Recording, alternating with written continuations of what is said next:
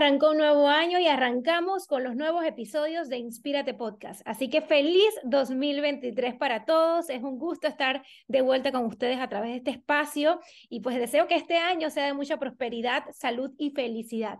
¿Qué mejor manera de iniciar el año que hablando sobre poner en marcha todas esas nuevas ideas y planes que tenemos en mente? Porque estamos en enero y hacemos todas nuestras metas del año y hay que arrancar. Y es que nuestras ideas son importantes para crecer en todos los aspectos de nuestra vida, pero a veces por no saber ponerlas en movimiento o por subestimarnos o empequeñecernos, se quedan ahí. Así que en el episodio de hoy vamos a hablar precisamente de eso, de cómo podemos ponerlas en marcha y emprender con una invitada muy especial. Ella es emprendedora panameña, creadora junto a su socio Gio Scolo de Dress Lake Panama, quienes hicieron el folclore al alcance de todos ofreciendo el servicio de fotos con Pollera Express y para todas las edades un emprendimiento sumamente innovador. Así que les presento a mi hermana Dayana Sáez. Bienvenida, Dayana. Gracias, Shell. Muy feliz de estar aquí en Inspírate Podcast. Y bueno, em, esperando de todo corazón que lo que compartamos hoy sirva de ayuda para todos los emprendedores que nos escuchan y comiencen a, a poner en ejecución todas esas ideas que, que empiezan en este año. Pues. Me encanta que seas la primera invitada del año y que este sea el tema, porque eh, nos siguen muchos jóvenes que están con muchas ideas en mente, pero como a todos nos pasa, nos da miedo y no sabemos por dónde arrancar. Así que vamos a empezar con esa pregunta. En base a tu experiencia emprendiendo nuevas ideas, sabemos que pues lo hiciste en conjunto con tu socio Gio, pero eh, pues en base a lo que tú viviste, tengo una idea y quiero arrancar. ¿Por dónde puedo empezar? Bueno, un poco en base a lo que fue nuestra experiencia con Dress Like Panama, te podría decir que nosotros empezamos como con el producto mínimo viable, que es como mi recomendación siempre, como que qué es lo que menos necesito para arrancar, para, em, para validar la idea que tengo, para saber si a la gente le gusta, si es el camino, si voy por el camino correcto. Entonces, en nuestro caso empezamos, y, y siempre me gusta decirlo porque eso te, te enseña que uno empieza con, con realmente lo mínimo. Nosotros empezamos con prendas de fantasía, pero dije lo más económico que había, Empezamos con una sola escenografía, ahorita tenemos tres escenografías. Em, empezamos con una o dos polleras. Eh, empezamos con lo mínimo, de verdad que lo mínimo y con la calidad también más baja para que no tuviéramos que hacer una inversión tan grande. Entonces, esa es mi recomendación, empezar con el producto mínimo viable, que es lo que menos necesitas para arrancar, consigue eso y empieza.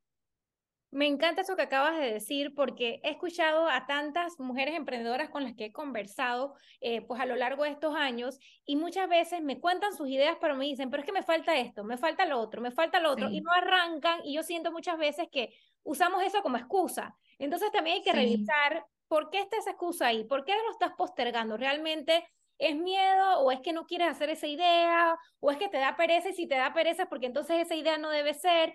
Pero me encanta eso que acabas de decir porque también invita a esa persona que está aguantada porque piensa que tiene muy poquito, se subestima, se siente chiquitito, a que lo haga porque se va creciendo en el camino. Y cuéntanos un poquito, Dayana, hoy en día, por ejemplo, empezaste con dos polleras, hoy, hoy tienes más o menos cuántas polleras. Entre, entre, entre Chiriquí, Panamá, la sucursal de Panamá y Azuero, podemos tener 25, 30 polleras. Es, es una locura. O sea, es en ese momento, en el 2018, cuando arrancamos, jamás pensamos tener tantas polleras. Y ahí lo que tú dices es 100% cierto, porque yo fui una de esas que cuando arrancó era como que en verdad yo quiero esto bonito, esto bonito. Yo, siempre que tú vas a arrancar algo, quieres que todo luzca bonito, esa parte estética. Sobre todo a la mujer, le, eh, o sea, le pone especial atención a eso. Entonces era una lucha interna porque, ok, tú quieres todo bonito, pero tenemos el dinero para que todo sea bonito, no. O sea, entonces hay que decidir, bueno, tenemos este presupuesto, vamos a enfocarlo en estas cosas que son más que por lo bonito, es lo, que realmente necesitamos para arrancar. Y de ahí, con lo que tú vas recogiendo, entonces, bueno, vamos a ponerlo bonito si todo va bien. Porque hay muchas veces, y, y eso lo, lo, nos pasó, al inicio nosotros invertimos en cosas que ya hoy en día ni siquiera usamos. O sea, solamente comenzando y, y, uno empieza con lo mínimo, porque pues puede ser que el tema del presupuesto sea un, un, una, una, pieza importante en el emprendedor que es joven, que de pronto no tiene todavía un capital súper grande para arrancar con todo, como uno dice. Eso de arrancar con el producto mínimo viable te ayuda a que no tengas que invertir el producto tanto y que comiences a probar y poner tu idea en acción para ver si realmente a la gente le gusta o no. Total, antes de llegar también a una inversión más grande, que sea un riesgo todavía más grande para ti, ¿no? De hecho, me recuerda mucho también a mí con las agendas, que recuerdo que yo empecé en mi casa, entonces si yo hubiese puesto la excusa, no, es que no tengo un lugar de trabajo, no, es que no tengo un punto de venta, nunca hubiese arrancado y se empieza por algo. Y también dijiste algo muy válido y es que muchas veces somos muy perfeccionistas y la verdad es que la gente hay cosas que no se da cuenta. Es como, como cuando organizas una fiesta, que es eh, lo que estoy viendo ahorita, organizas una boda y tú quieres que todo sea perfecto, pero mucha gente ni siquiera se da cuenta de esos detalles. Y también número dos, que la gente, el público, aprecia el esfuerzo honesto, aprecia cuando alguien está arrancando y de ahí vas creciendo y vas mejorando eh, tu idea. Pero para continuar, Dayana, ¿cuál consideras tú que es el reto más grande al poner en marcha una idea nueva? Eh, bueno, del reto más grande, por ejemplo, para nosotros, yo siento que mm, fue como al inicio validar la idea, o sea, como que comenzamos, pero no, no estaba, hay algo que no estaba funcionando al inicio. Y nosotros hicimos Dress Baby Panama 100% enfocados al turista. Esa era nuestra idea, así empezamos. Por eso toda nuestra comunicación era en inglés. El servicio era express porque era para turistas y los turistas van solo de paso por Casco Viejo, que fue donde arrancamos. O sea, fueron cosas que luego ya cuando lo, lo pasamos a que fuera 100% para el panameño, nos ayudaron, ¿verdad? Que fuera un servicio rápido, pero al inicio era 100% enfocado en el turista y todo lo hicimos en base a eso. Entonces, entender cuál era el mejor camino para la empresa para que la empresa comenzara a sostenerse sola, a funcionar económicamente hablando, eso fue, siento yo, que lo más, el reto más grande, entender por dónde debíamos llevar la idea, si nos, si nos manteníamos con lo que empezaba, con, con la idea inicial o teníamos que cambiar todo, que fue lo que hicimos. Entonces, eso creo que es lo más difícil, porque a veces uno es como terco, como que, no, yo dije que esto es lo que yo quiero hacer y quiero que así funcione. Entonces, ese switch de decir, sabes que en verdad no está funcionando la idea que, que teníamos, veamos otra manera de que funcione. Entonces, hacer esa otra pregunta y realmente ceder es súper difícil. Por lo menos para mí eso creo que fue lo más difícil y lo que más nos tardó porque justo por tardarnos tanto es que estuvimos un año y medio casi literal comiéndonos un cable, o sea, realmente uno tiene que ceder. Entonces creo que el reto más grande que nosotros vivimos al inicio fue validar la idea, como que entender si funcionaba como nosotros estábamos haciendo o no, o sea, como que estuvimos tanteando mucho, ¿no? Total, y es que la acción trae claridad, o sea, cuando tú estás en el día a día poniendo a, prueba ideas, experiencias, vas teniendo tanta claridad y seguridad de, ah, no, no es por aquí, es por acá. Y dijiste algo que me encantó y que yo lo digo mucho en coaching a mis coaches, y es que tenemos una meta, sí, pero ojo que esto no es un contrato de vida o muerte y no es que es blanco o negro o sea, tienes derecho a cambiar en el camino. O sea, puede ser que tengas esta meta en mente, pero bueno, en el camino te diste cuenta que ese no era tu punto más fuerte, que descubriste en la acción que era otro, así que te vas por el otro lado y uno tiene que tener esa flexibilidad y ahí hay mucho éxito en ser flexible. Pero a veces nos confundimos porque se habla tanto de ser perseverante, de ser perseverante. Pero ojo, hay que poner un tiempo limitado. Si tu idea en un tiempo limitado no está dando resultados, entonces tienes que hacer una reingeniería de esa idea para que tu idea realmente camine, ¿no? Y es una manera de, ayudarte a ti también. Pero ¿qué tú crees que a ti te dio eh, esa, cómo hiciste para superar ese reto de, de entender por dónde llevar la idea?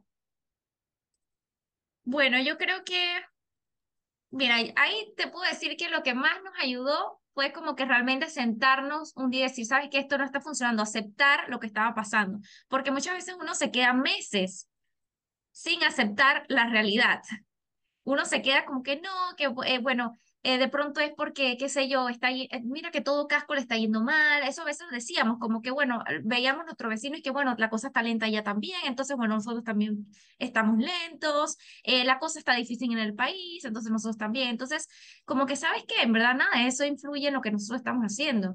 Realmente nuestra idea está funcionando o no. Entonces, aceptar de que en verdad no está funcionando hacia el público, nosotros estamos dirigiéndolo, fue súper importante y nos cambió la vida al final.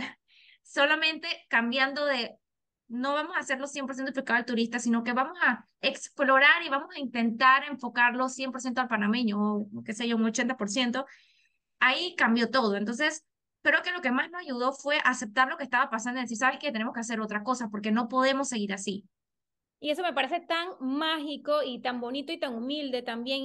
Y, se aplica en todos los aspectos de nuestra vida, en relaciones, a nivel de crecimiento personal, aceptar nuestra realidad, aceptar lo bueno y lo no tan bueno y estar dispuesto a, a cambiarlo, a corregirlo. Y hablando de actitudes, Dayana, ¿cuáles consideras que son actitudes fundamentales que debe tener un emprendedor para no morir en el intento? Porque ya ustedes tienen muchos años con Dress, han crecido con varias sucursales, así que eh, en base a tu experiencia, ¿cuáles crees que son esas actitudes ganadoras que debe tener un emprendedor?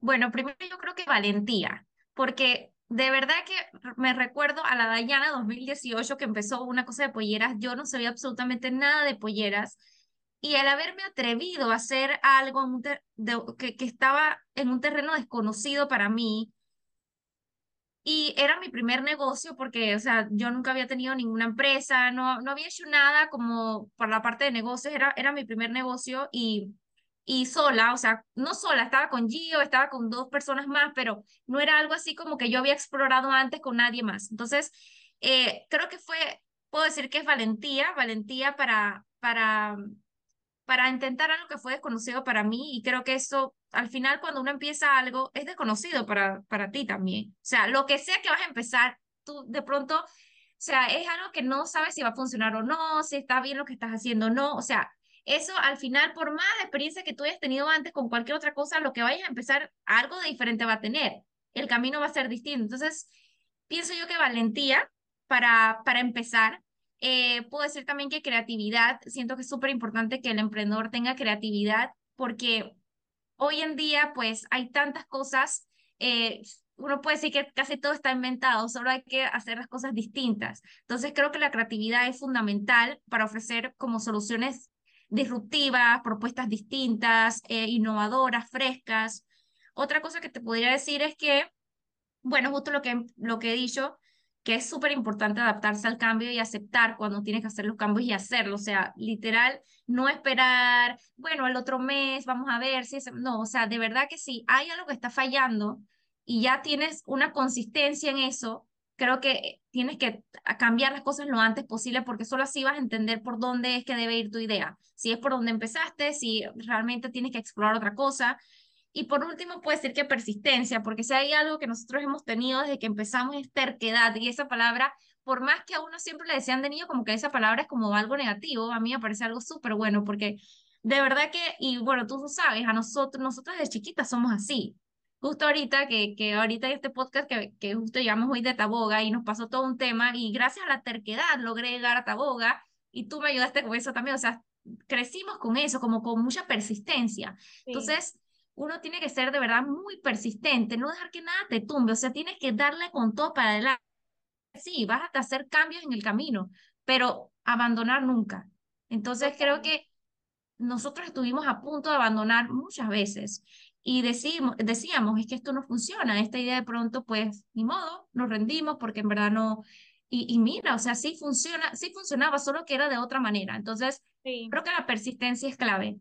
Sí, yo creo que uno nunca debe perder el espíritu soñador que uno tiene cuando uno es, niño o cuando es adolescente. Porque cuando tú emprendes, cuando ya te conviertes en un adulto y empiezas a pagar cuentas y tienes tantas responsabilidades, uno claro que vive aterrizado a la realidad con los pies en la tierra, pero un, el exceso de eso también es malo. Entonces, escuchamos a nuestro alrededor y uno empieza a conformarse. Pero claro, de una vez cuando uno tiene ese espíritu soñador y uno tiene ideas fuera de la caja, te van a llamar loco, te van a llamar no seas exagerado o eso no va a funcionar, pero tienes que creer en ti y en ese espíritu soñador que habita dentro de ti que no se debe perder y yo creo que ahí es donde se marca la diferencia. Y así como lo dijiste, Diana y yo desde pequeña siempre hemos sido así y yo siento que hoy en día todavía da frutos a nivel personal, eh, en tu casa, si te sueñas algo en tu casa, si te sueñas un viaje, si te sueñas una idea, un emprendimiento, eh, en mi caso estoy viviendo el tema de la boda, la boda de tus sueños. ¿Cuántas cosas eh, sí, eh, 100%. no la ha vivido de cerca conmigo?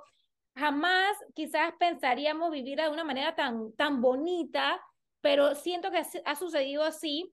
Eh, mucho también por ese espíritu soñador de, ¿sabes qué? Lo podemos lograr de alguna manera, hay que buscar sí, hay que buscar. de alguna manera, hay que ser creativo de alguna manera, tocar puertas, ver de qué forma hacerlo realidad, creer en ese espíritu soñador y que nunca muera, porque cuando envejecemos, ese espíritu soñador va bajando, uno se va poniendo como realista, ¿no? Como la palabra realista, como que muy interesado y pierde esa chispa que, que, que es creativa y que es importante y que yo admiro mucho de Diana y Gio, que siempre tienen ese espíritu soñador súper activo y que los lleva a vivir experiencias distintas y en su emprendimiento a ofrecer una experiencia también distinta a su cliente y que ha impactado definitivamente en los resultados de su negocio.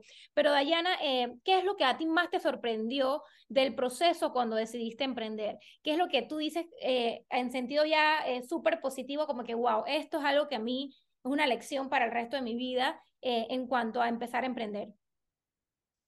Em, bueno, de, de, varias cosas, pues creo que esa parte de, de adaptarse al cambio fue crucial. O sea, te lo digo porque desde, y todavía lo soy, todavía caigo en eso de que es como, como, bueno, esto era mi idea inicial, así la quería mantener.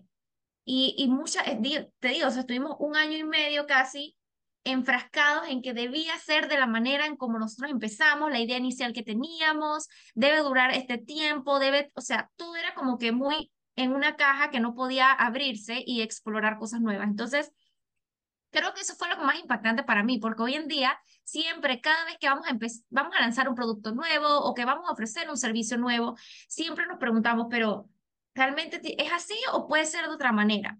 O sea, por ejemplo, te, te puedo poner un ejemplo. Nosotros cuando ya cambiamos todo y lo hicimos 100% para el panameño, teníamos un paquete básico que era el regular de 60, de 60 dólares por persona. Pero dijimos, ¿sabes qué? Hay, tiene que ser solo así, no hay otra cosa que podamos hacer. Y comenzamos a ver, bueno, hay gente también que a veces nos preguntan si tenemos más vestuarios, que quisieran ponerse pronto dos. Pero bueno, al final nos, nuestro nuestro eslogan es el folclore al alcance de todos, tiene que ser algo accesible, económico pero si ponemos dos piedras ya va a ser más dinero. Entonces, pero ¿sabes qué? O sea, podemos explorar un paquete nuevo a ver si hay mercado para eso. Hicimos el paquete premium que tiene dos polleras y es uno de los más buscados. Y fue un tema porque es como que, bueno, ya este paquete que cuesta 120 dólares, ya nos salimos un poco del accesible, ya es más dinero. Pero oye, podemos intentarlo, podemos explorar esa opción y mira que funcionó. Entonces, siempre a lo largo del camino nos preguntamos, podemos explorar algo de manera distinta, podemos meter esto, podemos meter lo otro, no importa que, que no sea como al inicio nosotros lo pensábamos, no nos queremos encasillar, siempre es como que uno quiere encasillarse en una cosa y no hay por donde uno pueda explorar algo nuevo. Entonces, yo creo que eso, eso ha sido súper importante, eso me ha enseñado como que a no encasillarme, a explorar cosas nuevas.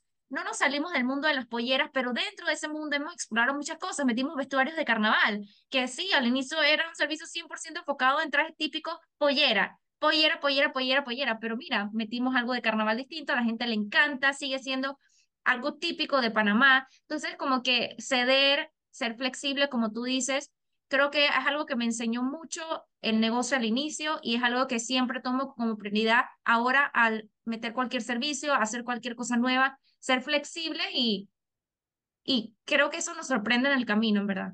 Total. Y ahora, mientras te escuchaba, se me vino una idea a la mente y es que también uno como emprendedor, sobre todo cuando está empezando, tiene como miedo a cobrar. Entonces, no le tengas miedo a cobrar, porque eso también es empequeñecerte a ti mismo, porque tu servicio lo vale, tiene la calidad, tiene el esfuerzo, y también no subestimes a la gente, no empequeñezcas a la gente de que no lo va a poder pagar. La gente también 100%. cosa lo que hace y puede darse su lujo y puede pagar tu servicio. Entonces, yo creo que eso es una creencia limitante que definitivamente los emprendedores tenemos que derribar, porque es una creencia limitante que te puede estancar el hecho de, tener miedo de cobrar y por lo tanto no vas a ofrecer algo que cueste más. Y no le hace bien al mundo tampoco, porque la gente también merece crecer y luchar por pagar cada vez cosas más premium, como tú, eh, tú bien lo dijiste en cuanto a servicio. Y yo quiero hacer énfasis también en el tema de la edad, porque hay mucho público joven que nos sigue y que está escuchando seguramente este episodio. Y quiero decirles que Dayane y yo son jóvenes y empezaron esta idea sumamente jóvenes, hace 3, 4 años atrás, allá tú podías tener que 24 años más o menos. Sí, sí, podía, sí, por ahí, 22, 23. Y definitivamente no hay edad eh, para emprender. A los 22 años, imagínate, mucha gente pensaría como que, ay, yo estoy muy joven todavía para eso, nadie me va a tomar en serio o no voy a ser capaz, porque vemos una empresa como algo para, para, no sé, para adultos, aunque ya a los 22 años ya está empezando, empezando eh, pues tu vida adulta, pues. Y siento que el tema de, de, no subestimarte con tu edad también es bien importante en el emprendimiento, de que no hay edad, entre más temprano empiezas, pienso que más probabilidades de encontrar esa fórmula y tener éxito con ella tendrás, porque más tiempo tienes y, y más energías y, y esa chispa creativa también. Algo que nadie te dice, Dayana, pero que es importante tener claro cuando emprendes. Mm, bueno, em, yo creo que la parte del dinero para nosotros fue demasiado importante y, y, es algo que de pronto siempre que uno habla de cosas de emprendimiento y eso, uno habla más de la parte creativa, lo que estamos hablando del cambio y demás, pero hay una realidad atrás y es que no puedes empezar si no tienes un capital. Em, yo creo que esa parte es súper importante porque es la, lo que te ayuda a empezar porque si, si no tienes ni siquiera, o sea, tienes que tener algo para poder empezar a comprar tus primeras cosas, en, no sé, lo básico, pero, pero necesitas algo, un, pequeño capital para empezar, eso uno. Dos, necesitas capital también para mantenerte, porque los primeros meses van a ser difíciles. Digo, puede, no, no, no sé, no sé de otros negocios, pero en nuestro caso tuvimos muchos meses en, en pérdida y en rojo. Meses, yo creo que al año todavía. Entonces, tener ahí, o sea, sí, tú puedes ser muy persistente, pero si no tienes el dinero para pagar eso, ese, esa, esos gastos mensuales que tiene tu negocio, también eso es un tema. O sea, ahí también muchos emprendedores sacrifican su, sus ingresos. A nosotros nos pasó, estuvimos casi un año y medio sin percibir ni un salario, ninguno de los, nadie, nadie de, de los que empezamos, porque realmente no daba para eso. Lo poco que ganaba, lo poco que facturábamos era para cubrir los gastos de luz, de local, sea, lo mínimo. Y, y tres, para crecer. también pones, sacrificas tu estilo de vida, porque 100%. en tu caso y en el de yo ocurrió y he escuchado a otras emprendedoras que me lo han dicho, ¿sabes qué? Yo me tuve que mudar de vuelta a la casa de mis papás, eh, que me lo contó una chica emprendedora, o ¿sabes qué? Yo ya dije, pues entonces me voy a poner más básica con la comida. o sea, hace sacrificios personales también. Sí, y, y en verdad, de pronto a veces la gente ni se imagina todo lo que hay detrás con ese tema, pero por ejemplo, a mí allí, o sea, eso nos pegó durísimo porque realmente nosotros estábamos viendo cómo sacar todo adelante. Sí, en, al inicio cuando nosotros empezamos teníamos socios, ¿verdad? Que fueron como socios, no sé si se llama capitalistas, creo que sí. Ellos, ellos pusieron el dinero y nosotros pusimos nuestras habilidades, nuestro tiempo. Así empezamos. Pero luego ya después de ese monto inicial no había más. Era esto es lo único que voy a poner y de ahí tenemos que defendernos. Entonces, sí, sí tuvimos que sacrificar muchísimas cosas y sobre, y sobre todo sacrificar, como tú dices, nuestro estilo de vida, nuestro tiempo, porque teníamos que hacerlo funcionar. O sea, era desesperante, era como que esto tiene que funcionar sí o sí. Mira, ya todo lo que, todo lo que hemos invertido, ¿cómo hacemos si esto no funciona? Tenemos que pagar eso que se invirtió. O sea, llegó un punto en donde de verdad era era algo desesperante. Yo recuerdo que tenía muchos problemas con Gio por eso, era una constante como discusión, eh, nos tenía como de mal humor, o sea, realmente sí, sí es súper importante pararse y decir, sabes que esto está, esto está pasando, aceptarlo, ver qué se puede hacer para cambiar la situación, porque quedamos mucho tiempo estancados ahí en, en eso que te estoy contando, pues quedamos como un año ahí como que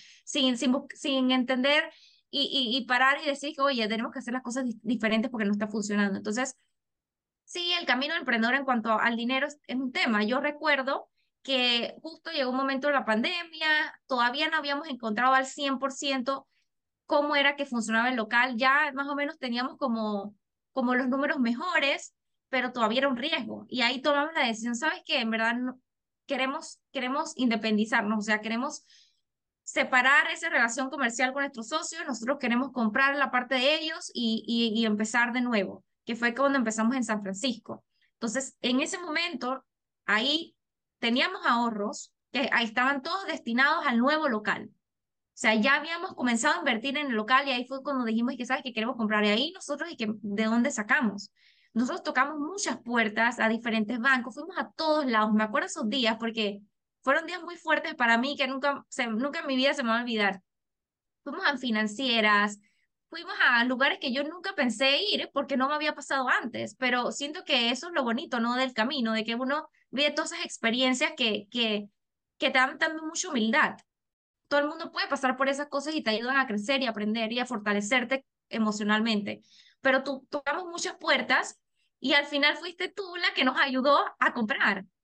Entonces, la parte del dinero sí es una parte que sí puedo decir que un, tema de estrés, que ahí no hay, no hay muchas puertas que tocar, o sea, sí hay puertas que tocar, pero no todas se abren, muy pocas siento yo que se abren. Y, y es algo que nos dio mucha tristeza porque aun cuando mostrábamos, mira, nosotros esto, tenemos este tiempo, estamos echando para adelante, hemos sido comprometidos, la gente también subestimaba mucho el, el tipo de negocio. Muchas veces cuando íbamos a bancos subestimaban el tipo de negocio porque decían, eh, bueno, ¿qué negocio ustedes tienen? Nosotros, bueno, tenemos un servicio de fotografía con trajes típicos. Y la gente era como que, bueno, no sé, ahí tenemos, necesitamos ver sus ingresos, qué también les va. Eh, como había pasado pandemia, ni siquiera tomaban los bancos en ese momento, ese año que había pasado de pandemia en cuenta, o sea, un desastre. Realmente ese, ese, ese tour que hicimos por bancos y demás para poder tener la opción de, de comprar fue muy difícil, o sea, no, no, no tuvimos una respuesta positiva de nadie. Y ahí es donde nosotros entramos y bueno, comenzamos a ver que, bueno, que vamos a tener que pedir ayuda a familia. Y eso era algo que yo le tenía mucha resistencia. O sea, era como que no, no era, para mí casi que no era ni una opción y al final tuve que ceder, porque al final uno siente que de pronto la familia que uno, ajá, que uno está solo y, y el hecho, y, y, no, y mira, la familia nos ha ayudado de tantas maneras, tú con eso, que nos abriste un, un mundo de posibilidades, porque luego que nosotros seguimos solos, obviamente era como que, bueno, tenemos que salir adelante sí o sí, porque tenemos que regresar este dinero, tenemos que hacer esto funcionar, pero además de eso, también recuerdo que mi suegro, yo, que en paz descanse, fue el que nos dijo también en un momento, ¿saben qué?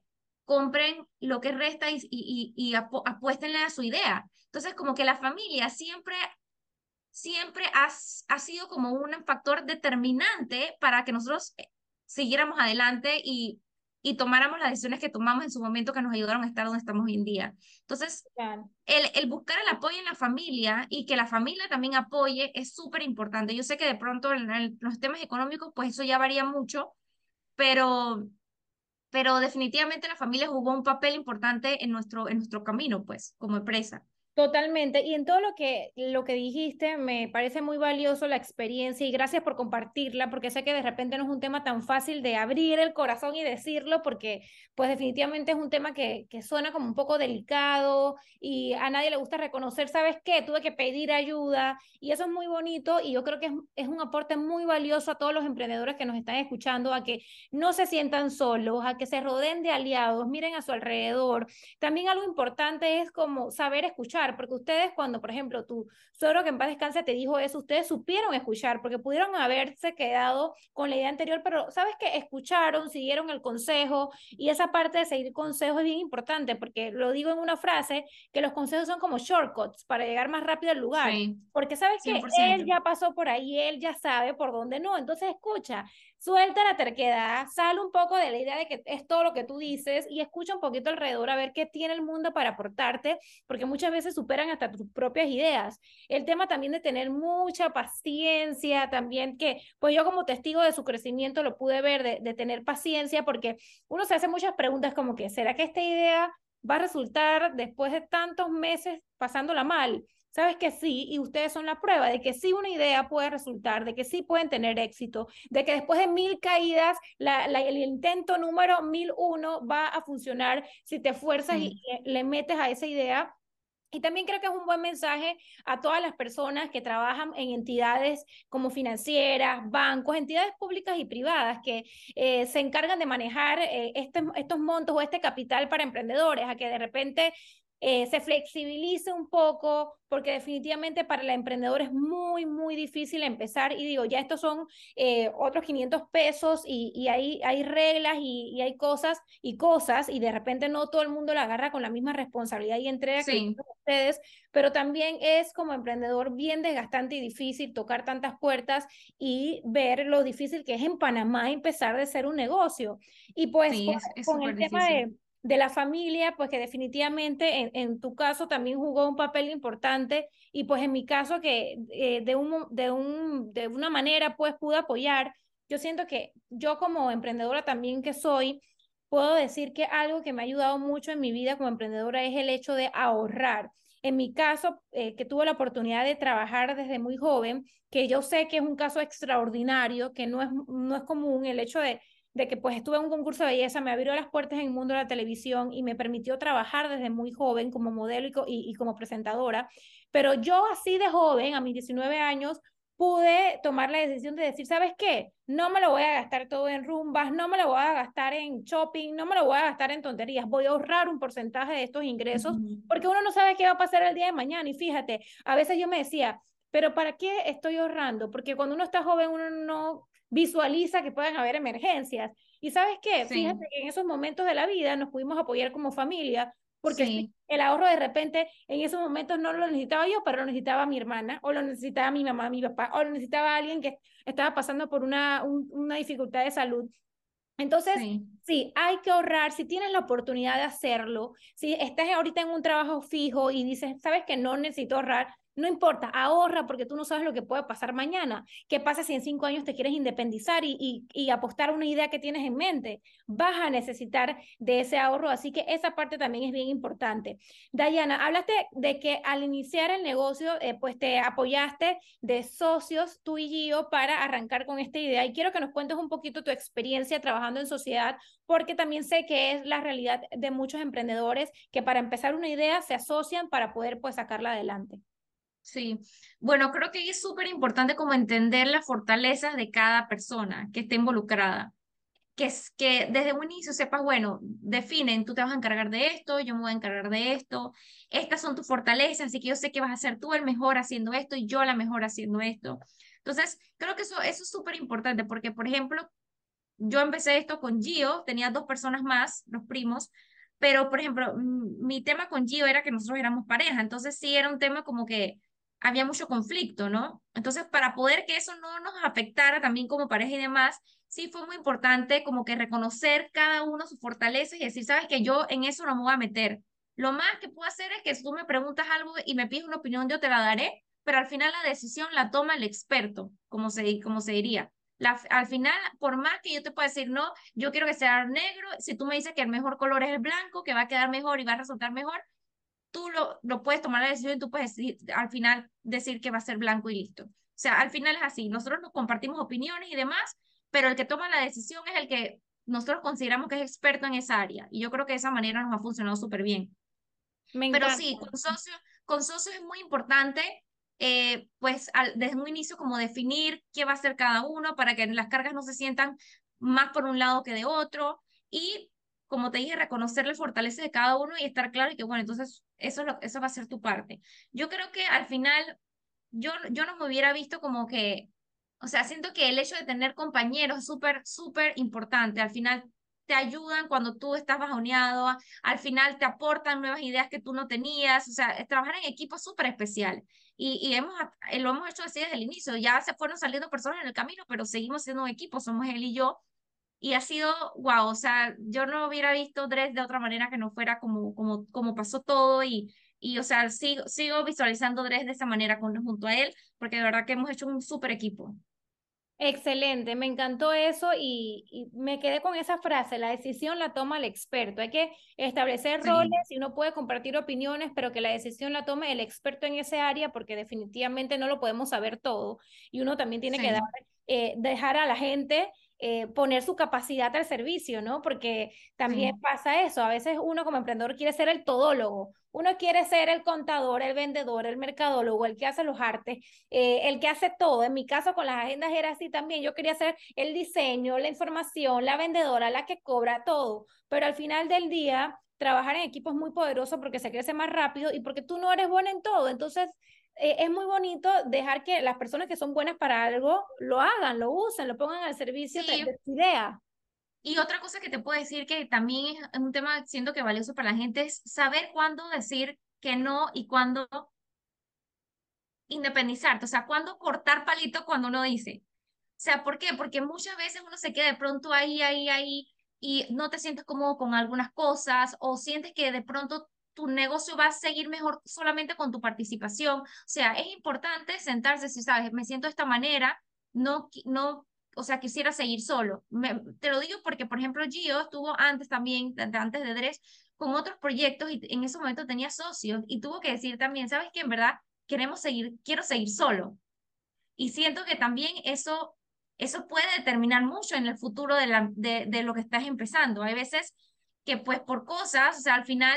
Diferencias. Nadie es perfecto, sí, nadie es perfecto y, y, hay, y hay veces que de pronto no todo el mundo está tan comprometido con la idea y eso te puede estancar, te puede atrasar. Entonces, cuando tú sientes que algo te está pesando, tienes que soltarlo porque si no, no vas a seguir adelante. En el camino del emprendedor hay como muchas piedras, es como una maleta llena de piedras que van surgiendo en el camino del capital, qué sé yo, el socio, lo que sea. Entonces uno tiene que ir viendo qué hacer para que esa... tiene que hacer que esa... Sí, muchas cosas, muchas cosas. Y tiene que hacer que esa maleta cada vez sea más liviana porque el camino es largo. Nosotros todavía estamos en ese camino y todavía hay cosas, ¿no? Pero, pero sí, creo que es importante sentarse con madurez y decir, ¿sabes qué? Vamos a llegar hasta aquí. Creo que es lo mejor para la idea y para el negocio para que sigan dando. Y siempre se pueden, llevar a, siempre se pueden llegar a acuerdos. Y bueno, en nuestro caso tuvimos que tomar la decisión de seguir nosotros dos solos. Y, y bueno, aquí estamos, ahí seguimos.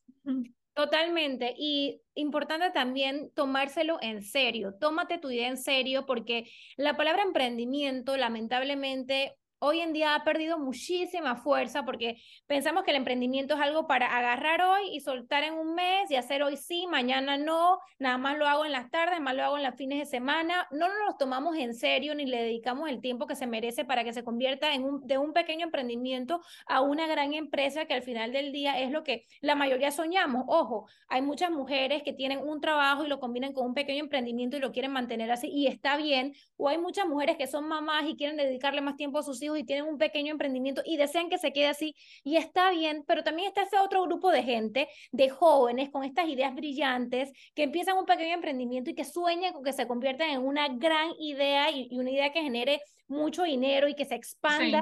Y casos hay muchos y, casos de éxito hay muchos que hemos visto, pero es importante que te lo tomes en serio y eso es algo que admiro mucho de Gio y Diana, porque desde el día uno, ellos se tomaron en serio su idea. Eh, de hecho, yo me acuerdo que Diana en un momento me decía, espérate, pero esto no es un emprendimiento, esto es una empresa y son ya tres sucursales y yo quiero que nos cuentes un poquito esa fórmula para que se convierta en un pequeño emprendimiento a una gran empresa porque no es nada más eh, eh, a montar una cuenta en Instagram y subir unos posts, no es nada más eso, hay muchas cosas detrás. Tienes que tener un equipo, tienes que tener la contabilidad al día, o sea, hay muchas cosas eh, que si abogado, registrar tu negocio, registrar tu nombre, tu logo, o sea, hay cosas que hay que hacer eh, como emprendedor para que vaya más allá. Háblanos un poquito de eso.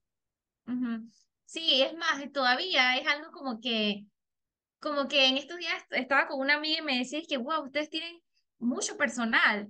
Eso no, o sea, no, nosotros lo hablamos siempre como algo pequeño y bueno, todavía para nosotros es como nuestro dress, algo pero ellos nos decían, ¿verdad? Wow, tiene mucha gente ya bajo, bajo dress, o sea, como, como el personal está creciendo un montón y si a veces uno no se detiene como a realizar todo lo que está pasando.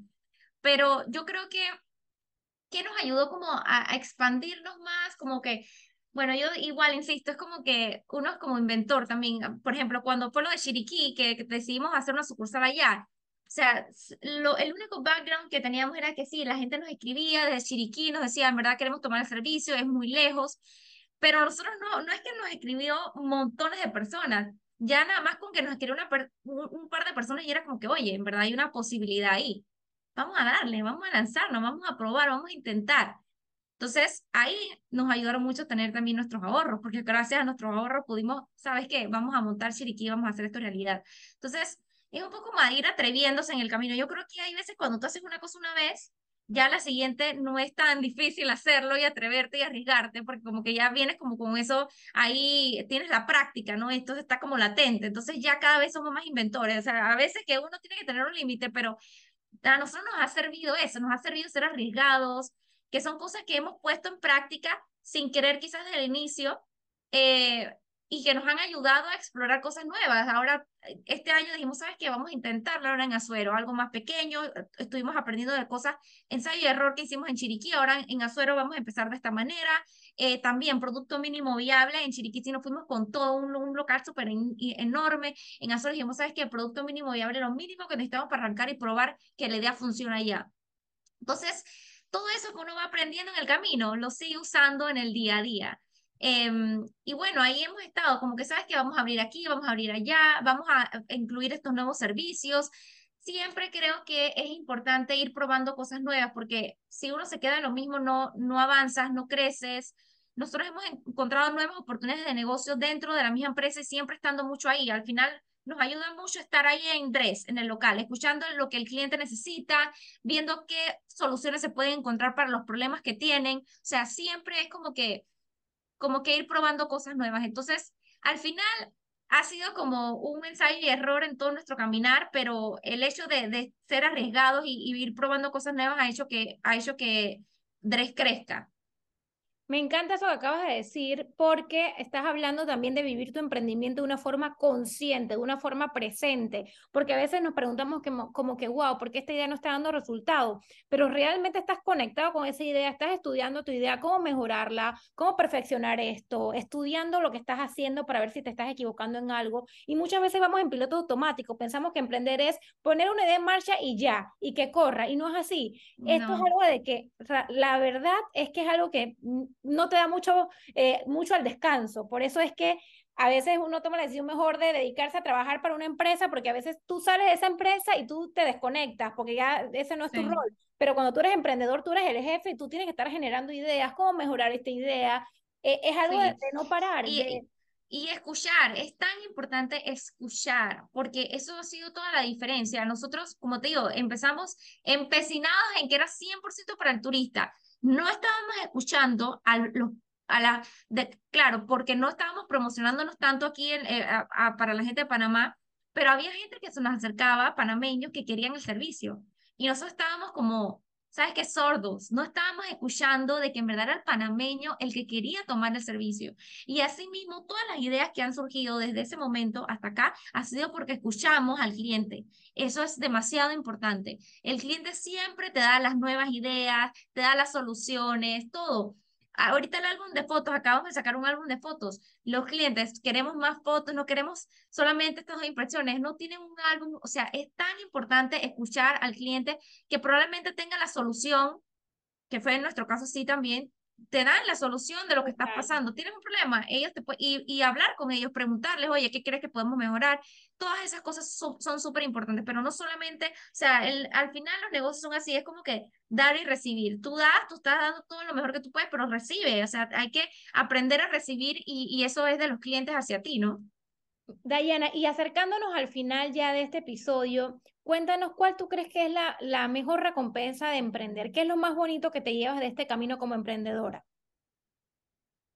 Bueno, creo que lo que lo más bonito ha sido como, no sé, el, el, empezar desde abajo y, y, ver todo lo que uno ha pasado, eh, el ensayo y error, creo que ha sido lo, lo, más bonito, porque gracias a ese ensayo y error hemos aprendido, hemos estado en momentos muy difíciles, como también hemos estado en momentos muy gratificantes, cada vez que abrimos una sucursal, o es más, yo, nosotros somos tan felices cuando estamos en tres y hay una clienta que, que se le salen las lágrimas de emoción por lo que está viviendo, nosotros nos damos cuenta la importancia de lo que hacemos, o sea, se reducen esos pequeños momentos, eh, y, y, yo creo que, o sea, ha sido un camino súper bonito, como te digo, de altas y bajas, pero que al final ha sido perfecto. Siempre digo, em, como dije en estos días en Instagram, empezamos en el 2018 súper imperfecto, sin saber nada de polleras, sin saber nada de negocios, con poco capital, pero fue el proceso perfecto para estar preparados hoy en día emocionalmente eh, y también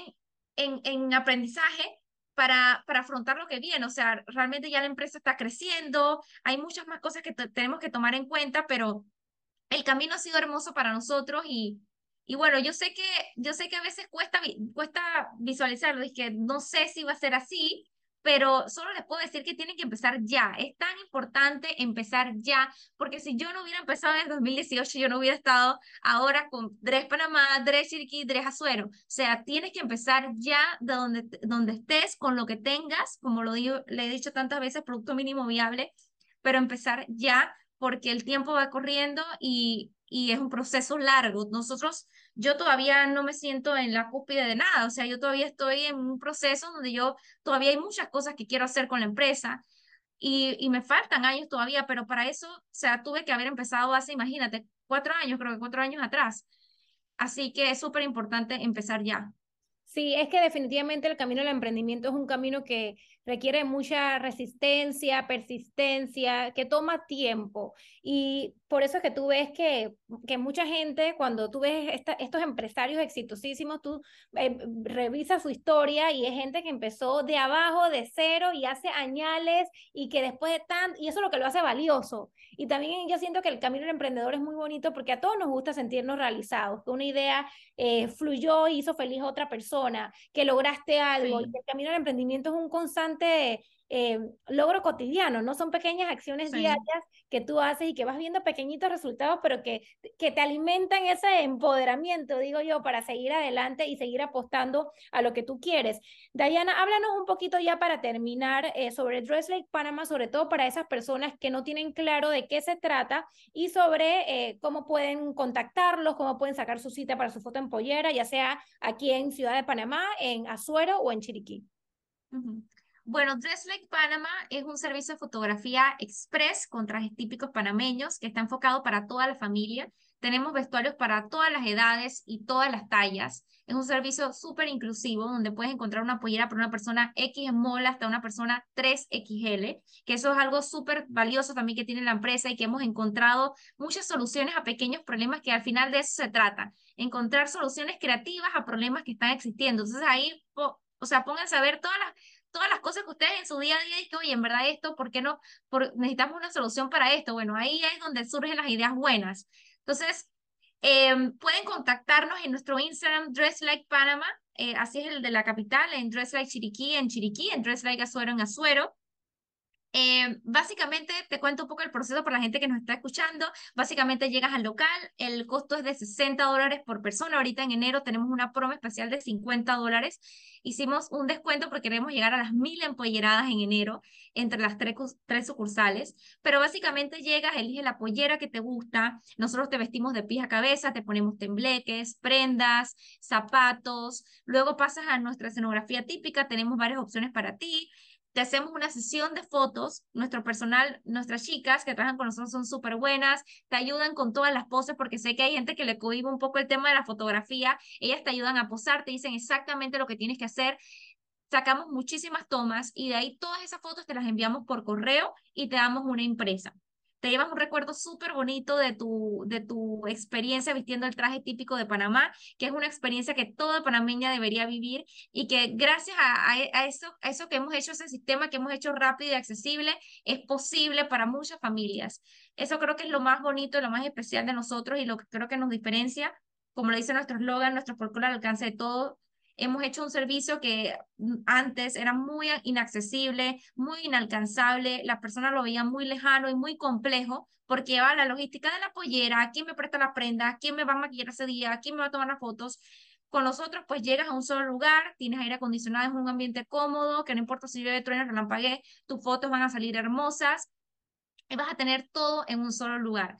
Aparte, pues otra cosa que te puedo mencionar, también todas las personas que tienen cabello súper, súper cortito, no se preocupen porque nosotros siempre garantizamos tembleques y eso es algo súper, súper especial porque al final la panameña se siente empollerada cuando tiene sus tembleques puestos, así que siempre lo garantizamos. Es un, es un negocio muy bonito, muy emocional, del que estamos súper orgullosos de, de no haber abandonado en su momento y que está cumpliendo muchísimos sueños y que está haciendo momentos muy bonitos todos los días, porque de verdad que todos los días cuando van las mujeres y van las parejas y las familias, pasan un rato súper agradable y se llevan un recuerdo súper bonito de su país, así que todos están invitados a visitarnos y a vivir esa experiencia. Excelente, a mí me encanta porque en las redes yo veo señoras que cumplen muchos años, 99, 100 años y se empolleran por primera vez, propuestas de matrimonio, embarazadas, mamás con sus hijos, familias completas de un montón de integrantes. Es de verdad que muy bonito y los quiero felicitar a ti y a Io de verdad por esta idea innovadora, porque qué bonito ver a jóvenes promoviendo la cultura y hay algo muy bonito que están haciendo y es que están refrescando una idea vieja que uno ve como algo de antes. Ustedes agarraron eso, lo refrescaron, le metieron innovación, creatividad y lo hicieron al alcance de todo el mundo y eso es algo de verdad que eh, de mucho impacto y que pues eh, gana mucho respeto porque como tú lo dijiste requirió de mucha valentía, mucha creatividad y de ver algo que faltaba, algo que faltaba, ustedes agarraron la oportunidad y de ahí nace entonces Dress Like Panama. Gracias Dayana, quiero entonces que cerremos este episodio con un mensaje final, un consejo para todas esas personas que nos están escuchando que tienen una idea y dándole vuelta pero que todavía no se atreven a hacer la realidad? Bueno, mi consejo es que, como les dije antes, empezar ya, empezar ya a probar, a, es como un constante, como pivotear, ver bien si por aquí, por aquí no, em, ser muy creativos en el camino, ceder al cambio y al final nosotros pasamos por eso, o sea, empezamos sin saberlo, sin saber. Empezamos sin saber, aprendimos en el camino. Entonces, no te lo tienes que saber todas, no tienes que saber todo de negocios, no tienes que saber todo de cosas legales.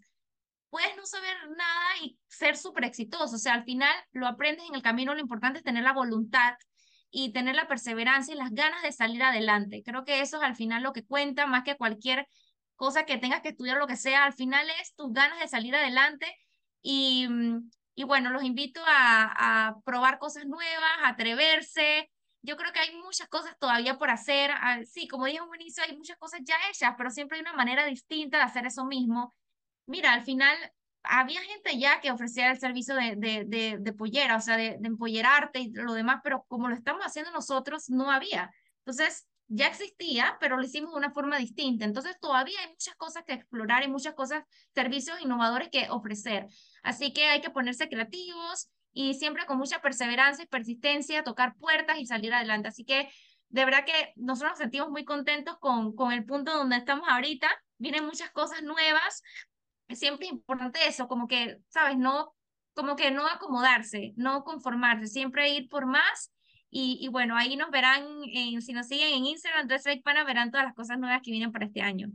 Gracias, Dayana. También a todas las personas que nos están escuchando, que ya pusieron en marcha una idea y están en un momento difícil. También creo que esta historia de Dayana y yo es muy bonita porque los vi llorar, los vi enojarse, los vi eh, como que al borde del precipicio y ellos persistieron y creyeron en su idea y buscaron la forma de hacer la realidad. Así que si estás en estos momentos en un punto de tu emprendimiento en el que quieres colgar los guantes, en el que te sientes agotado, en el que estás llorando en estos momentos porque frustrado o frustrada porque las cosas no están caminando, párate a hacer una reingeniería, a ver qué está faltando. Y como dijo Dayana, a escuchar muy bien y aceptar lo que está sucediendo para ceder, para ceder al cambio, así sea para reinventar la misma idea. Muchas veces sentimos que si cambiamos de idea perdemos el tiempo y no, porque el tiempo que tú invertiste en esa idea que no funcionó es una gran escuela para ti, para no volver a cometer los mismos errores y para darte cuenta que de repente ese no era el camino, sino es el que acabas de descubrir.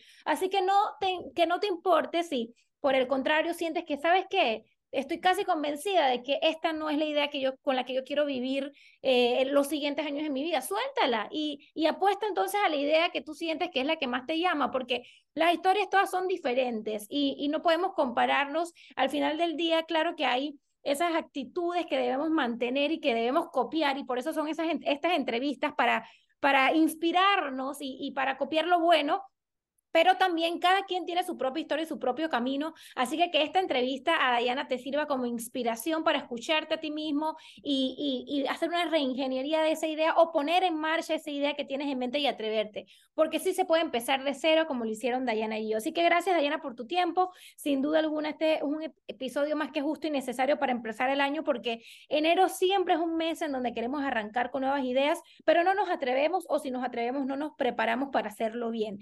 Así que gracias gracias por tu tiempo e inspiración. Y a ti que me estés escuchando, si te gustó este episodio, compártelo con esa amiga o amigo que tiene una idea en mente. Y nos vemos ahora sí en una próxima ocasión. Gracias, Dayana.